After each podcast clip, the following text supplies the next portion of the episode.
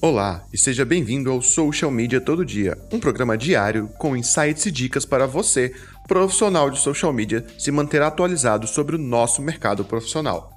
Nessa segunda temporada eu vou dar o meu ponto de vista e convidar alguns parceiros para falarem o que eles acreditam sobre os mais diversos assuntos que permeiam o nosso universo. Tudo isso em um programa rapidinho para você consumir em qualquer lugar. Eu sou Rafael Vieira e vamos à pauta. Fala, social media! Nesse período de quarentena, tá todo mundo começando a trabalhar com coisas diferentes. A maioria de nós está executando serviços que a gente não executava antes. E isso, obviamente, aconteceu comigo. Eu comecei a trabalhar com hamburguerias lanchonetes e restaurantes, que eram estabelecimentos que estavam fora do meu radar, simplesmente porque o serviço que eu executava, o serviço padrão que eu executava pela agência, era um ticket que ficava quase que proibitivo para essa galera. E aí, nesse período, eu resolvi simplificar o meu serviço, simplificar o meu trabalho e passei a executar estratégias de tráfego pago para alguns deliveries, para alguns estabelecimentos de delivery. Eu quero falar nesse episódio três aprendizados que eu tive fazendo tráfego para delivery. A primeira coisa que eu aprendi ao criar conteúdo de tráfego pago, ou seja, fazer criativos para anúncios focados em deliveries de alimento, é que o conteúdo gerado pelo cliente desse delivery é o que mais importa. Nós seguimos a seguinte estratégia: escolhemos alguns clientes que eram clientes que a gente sabia que tinham a capacidade de tirar uma foto legal do lanche e simplesmente mandamos material para eles, mandamos os lanches para eles como um recebido. Alguns eram influenciadores, outros não.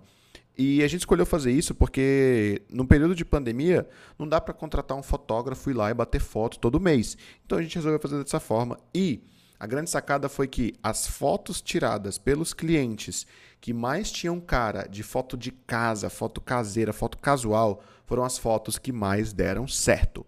Todos os conteúdos que os clientes geraram deram muito mais resultado do que qualquer foto publicitária padrãozona que a gente tinha criado. E, obviamente, a arte também, o modelo como a arte foi construída também procurou ter essa naturalidade.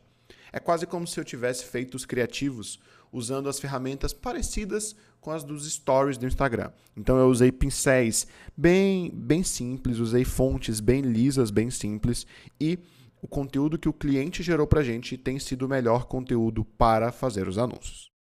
O segundo aprendizado que eu tive é que as pessoas vão te copiar.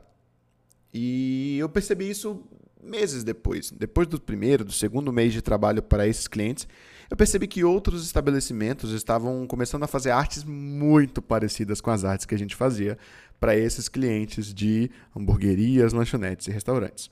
Só que a grande sacada é que eles só conseguem copiar o teu visual. Eles não conseguem copiar a tua estratégia.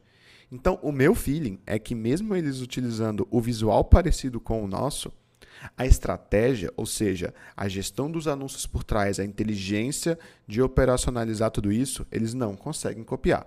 Eles vão copiar o teu visual, mas eles não têm como copiar a tua estratégia. Terceiro aprendizado que eu tive fazendo anúncios para hamburguerias e lanchonetes é que quanto mais criativos você gerar, melhor. Uma das campanhas, nós fizemos 25 criativos no, durante um mês.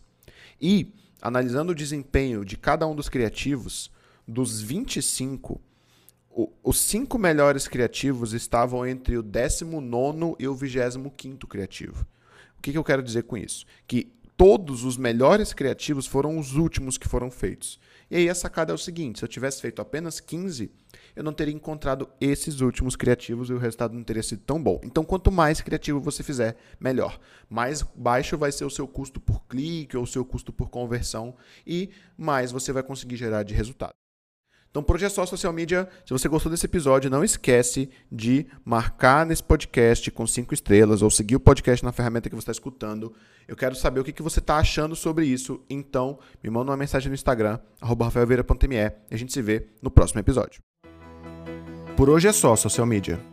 Se você gostou desse papo, não esquece de tirar um print da tua tela agora mesmo e marcar a gente no Instagram, arroba todo dia.